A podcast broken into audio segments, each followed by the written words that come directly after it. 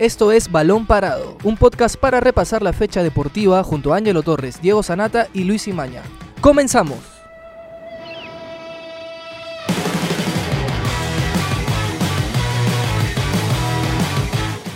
Hola amigos, bienvenidos a una nueva edición de Balón Parado. Mi nombre es Luis Imaña. Yo soy Octavio Romero. Y yo soy Ángelo Torres y hoy vamos a hablar sobre el triunfo de Universitario sobre Huracán 2 a 1 en su primer amistoso internacional de este 2020 donde hay que también no dejarse guiar por el resultado de repente que de, todas maneras es positivo, no se le ganaba a un equipo argentino de visita, la U, hace más de 50 años según las estadísticas, y también eh, analizar más bien el rendimiento del equipo teniendo en cuenta que en una semana prácticamente, el próximo martes, juega en la Copa Libertadores contra el Carabobo de Venezuela, ¿no? En la primera ronda previa.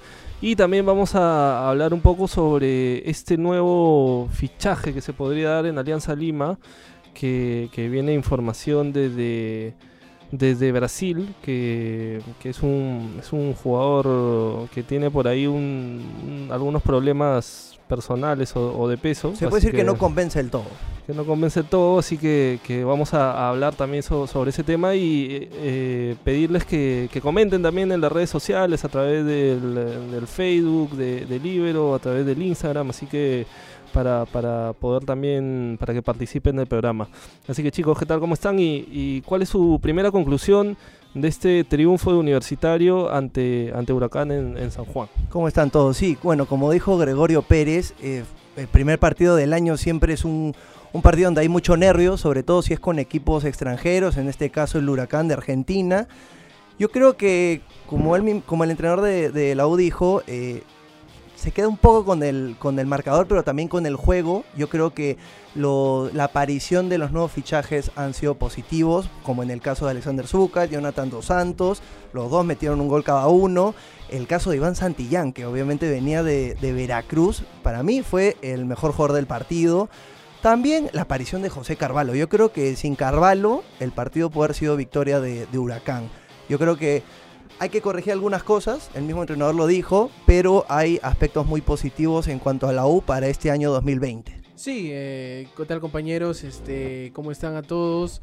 Y sí, concuerdo del todo con lo que acaba de comentar Luis. Este, los refuerzos se presentaron de buena manera. Eh, los cambios también en el segundo tiempo creo que ingresaron bien. Por ahí hay que ajustar las distancias entre líneas, especialmente en la volante y en la defensa, ¿no? Por momentos eh, por ejemplo, el gol de Huracán, eh, el jugador que remata desde fuera del área entra prácticamente solo por el medio de, la volante. Pero fue un golazo. Es un golazo, claro. En, la ejecución del disparo es un golazo. Y lo que estoy hablando es del, del espacio que tuvo para recorrer en, un campo abierto sin que nadie le salga siquiera a bloquear el, ángulo de remate.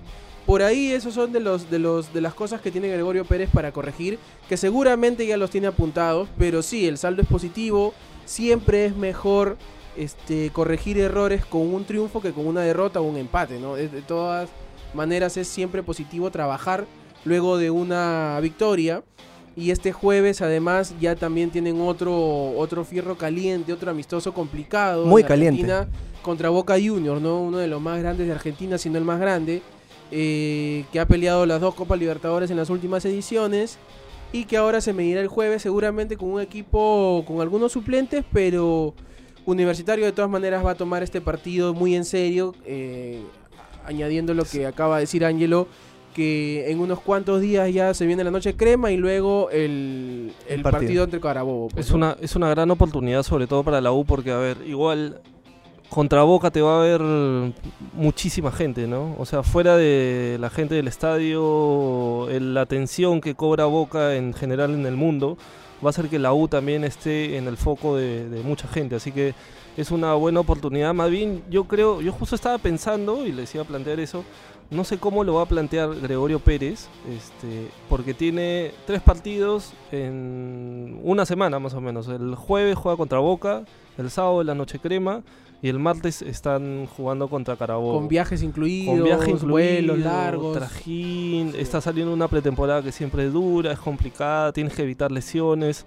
Más bien yo de repente me la jugaría o, creo que más bien contra Boca va probablemente a tratar de repetir el mismo 11 que, o, el, o el equipo base que presentó contra Huracán.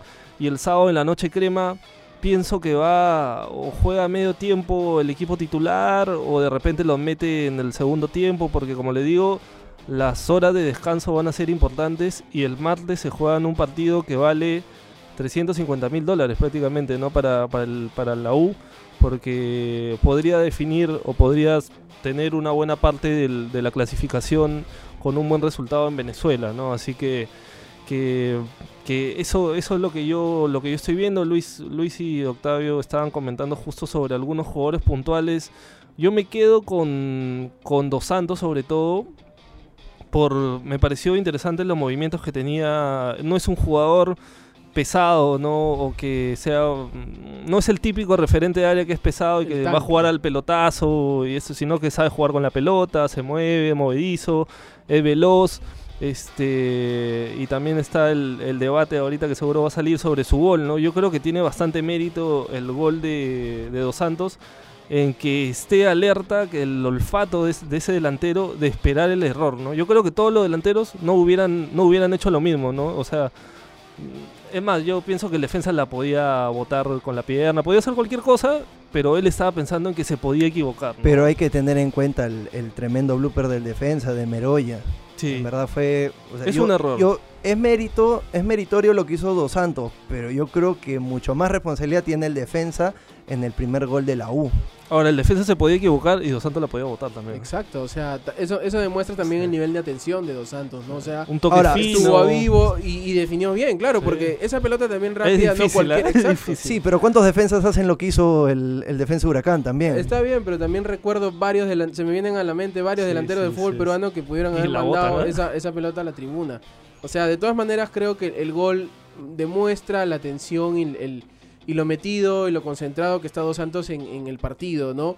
Porque después el defensa tuvo otra en el segundo, en, en, el primer tiempo nada más, donde le roba una pelota, me parece Quintero, y le terminan cobrando una falta que lo salve el árbitro, que no, que definitivamente no era falta.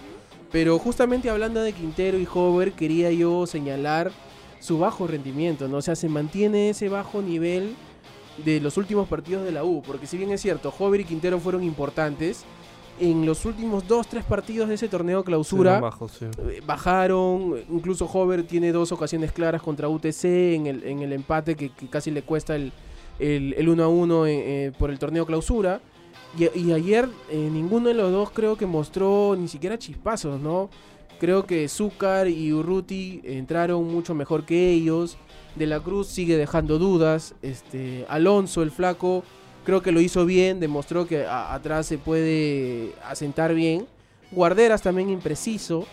Eh, y Alfajeme un poco solo ahí en esa, en, esa, en esa mitad de la cancha. Y con un sistema que creo que no, no le caería bien a la U. Creo que el 4-3-3 para los jugadores que tiene, por ejemplo, Azúcar y Dos Santos. Yo creo que dejar a uno de los dos en banca, la U creo que no se puede dar el lujo de eso. Es complicado después lo que se ha visto ayer. Porque los dos han hecho los gol, dos los han metido gol. Exacto. Y claro, y justo se dio. Empezó Dos Santos. Y de ahí Zúcar entró en el segundo tiempo por Dos Santos. Pero tú te puedes dar el lujo de perder a dos delanteros de ese nivel. Tenemos uno extranjero, tenemos a Zúcar, que a pesar de ser, de ser joven está en Suiza, ha estado en Chile. Y los dos tienen gol. Yo creo que encima, por lo que se ha visto en el aspecto defensivo de la U, tiene que aprovechar Universitario ese, ese eficacia. esa eficacia en el ataque para meter todos los goles que pueda. Y Dos Santos ahora, tiene recorrido además. Ahora, yo, o sea, te, yo te, digo, ya, cambiamos el sistema. ¿Quién entra después? Bueno, dejas ahí a, a, a algún de la Cruz.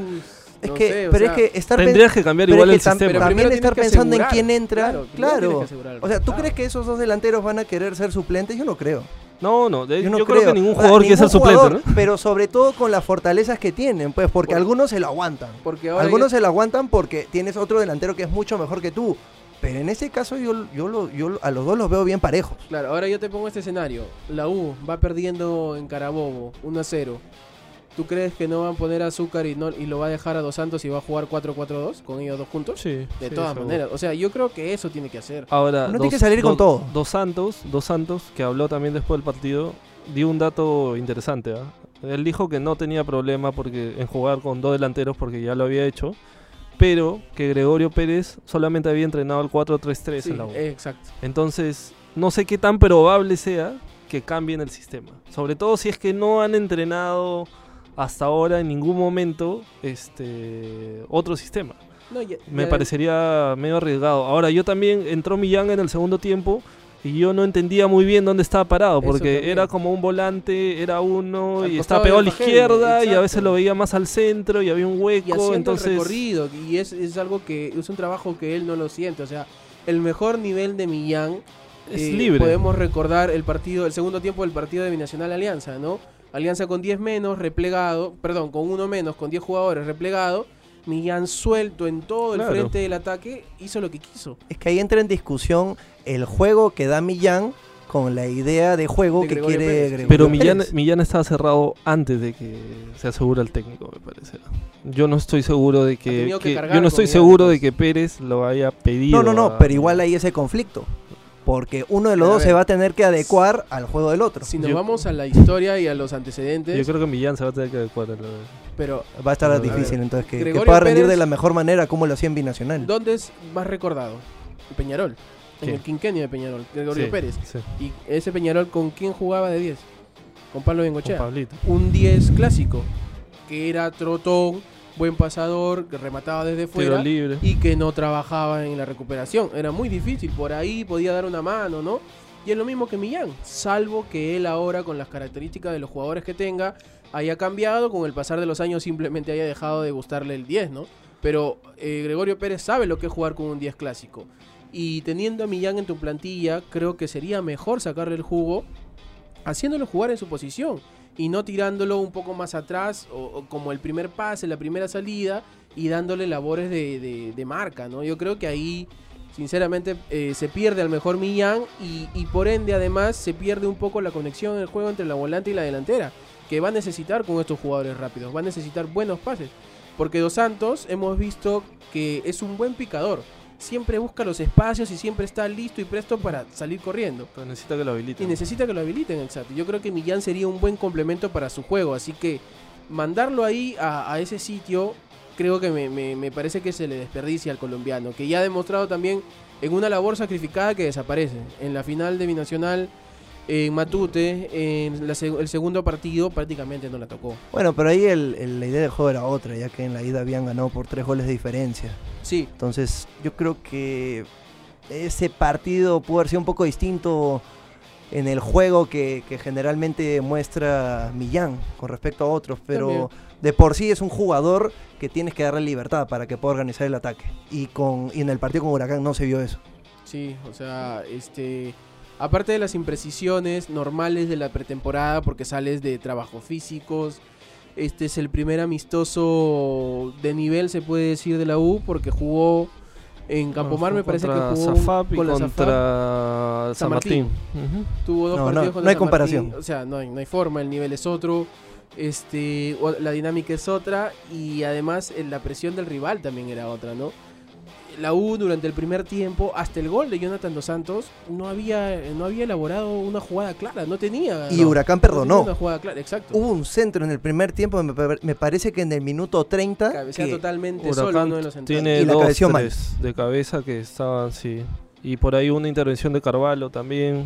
Por Al final, en los últimos minutos Sí. también. Por eso preocupa mucho la defensa, que era un aspecto eh, que, fa- que, que favorecía al equipo cuando estaban en la segunda mitad del, del año 2019 con comiso. Se ha perdido Hay eso. que tener en cuenta también que en el segundo tiempo ya hubieron algunos Hubo cambios, no eran cambios, lo sí. mismo, ya el partido como que pierde un poco su ritmo de los primeros minutos, ¿no? Pero de todas maneras falta ahí ajustar de todas Hay algo que a mí no me gusta de los amistosos, que es justo cuando ya comienzas a meter cambios, cambios, cambios, metes Seis, 5 o siete 6 cambios, sí. para mí se desnaturaliza el Sí, partido. de todas Por, maneras. por eso siempre se dice que los amistosos son para probar jugadores, más que, más que por el resultado. Sí, yo, a mí lo que me queda claro es que el sistema no lo va a mover.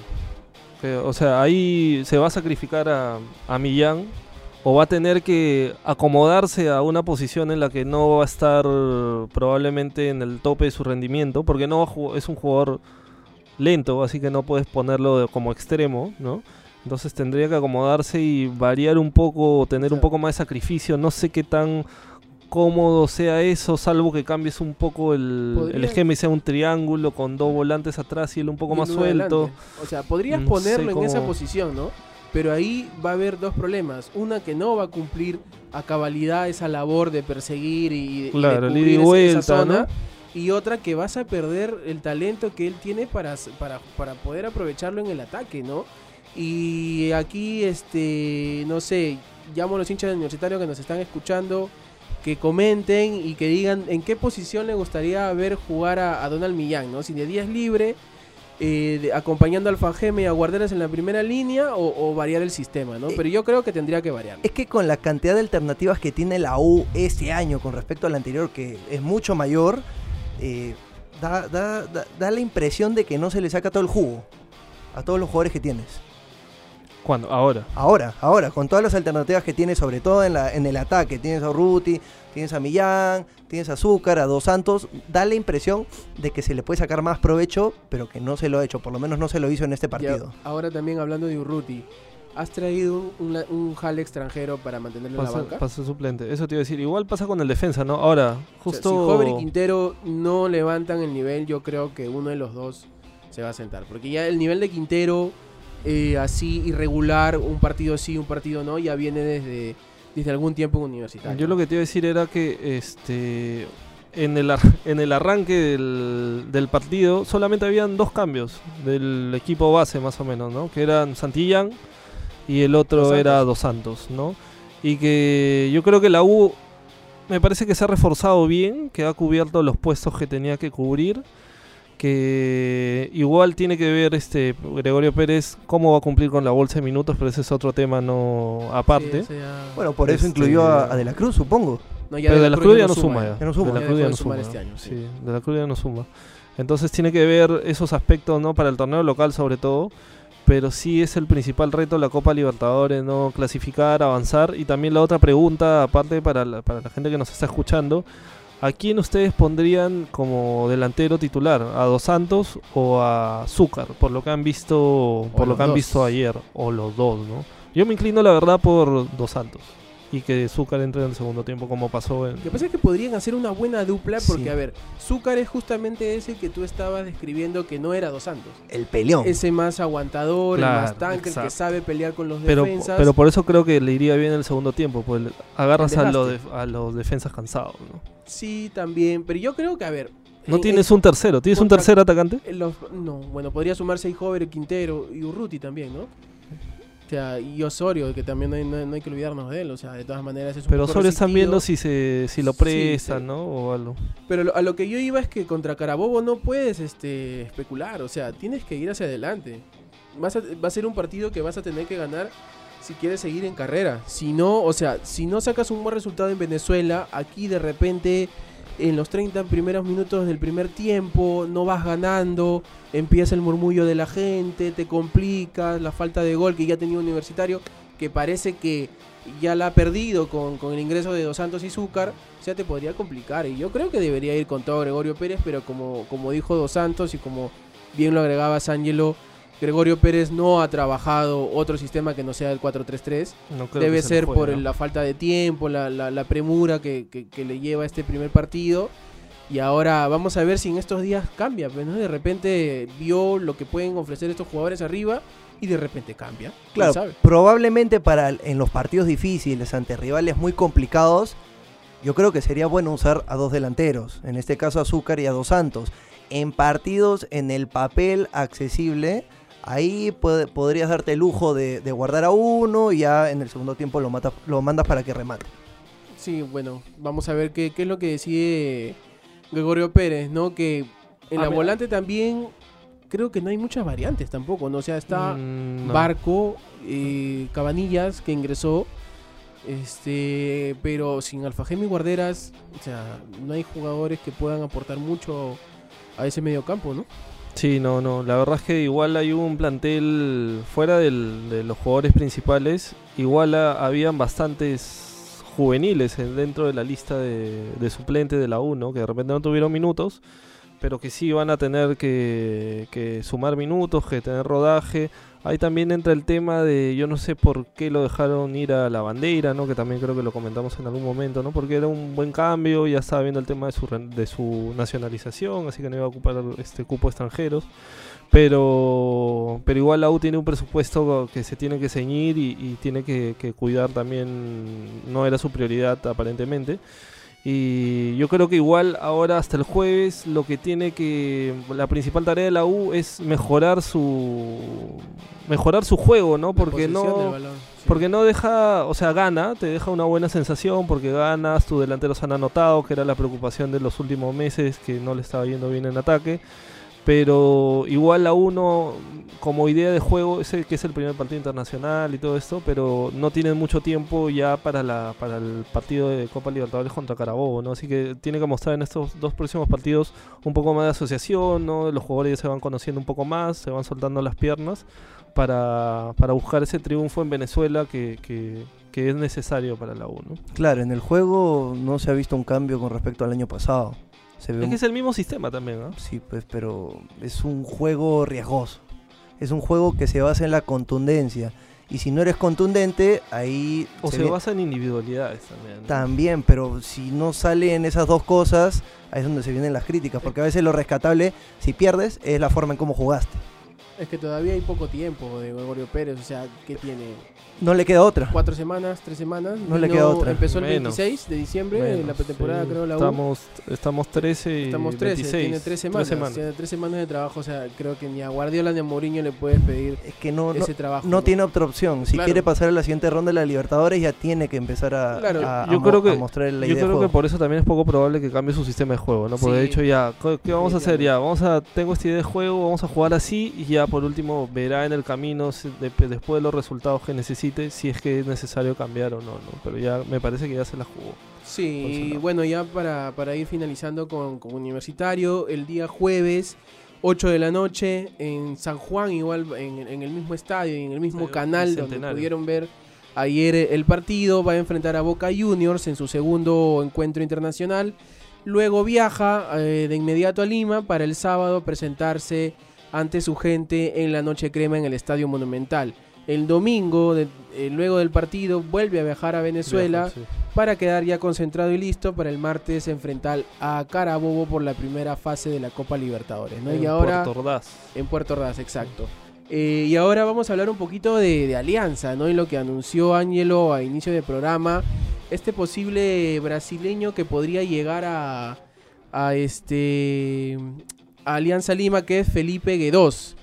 Eh, un volante de 26 años, habilidoso, eh, que sería el 10, pues, ¿no? Que Pablo Bengochea tanto está pidiendo para su equipo, para este plantel pero que tiene algunos problemitas fuera de la cancha, ¿no? Eh, según la periodista ya conocida acá en nuestro medio, Raiza Simplicio, este, su el fans, jugador, club de fans. sí, que ya tiene bastante fans aquí en el Perú, este, el jugador eh, siempre le ha costado, eh, ha- o mejor dicho, ha tenido problemas para mantener un peso ideal, ¿no? Un físico.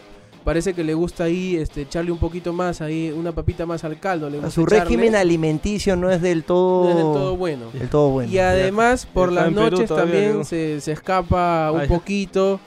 Y este tiene este tipo de problemas extradeportivos, ¿no? Y es un jugador que ha entrado en la órbita de Alianza Lima. Juega en el Vitoria. Exacto, es habilidoso, pero tiene estos temitas que, que, que, que no sé si Pablo Bengochea que, querrá asumir como uno más, ¿no? Porque hay, hay que recordar que dentro del plantel actual de Alianza, o sea, ya hay jugadores que tienen estos Claro, generan dudas y después todo lo que se ha visto en estos años en Alianza Lima, en los últimos casos, por ejemplo, en el caso de Kevin Quevedo, es un riesgo, es, es mucho riesgo para Pablo Bengochea. El, el- el brasileño tendrá que rendir de la mejor manera para poder disipar esos, esas polémicas. Sí, bueno, eh, veremos cómo avanza el tema, ¿no? Porque parece que ya lo de Christopher González eh, se, se viene enfriando, ya parece que no va. Incluso ayer Cristal eh, publicó un video Era bastante, difícil, ¿no? bastante cachoso, se puede decir, en Mandando sus saludos. redes sociales, claro, con Canchita González como protagonista, mandando saludos a toda la hinchada celeste.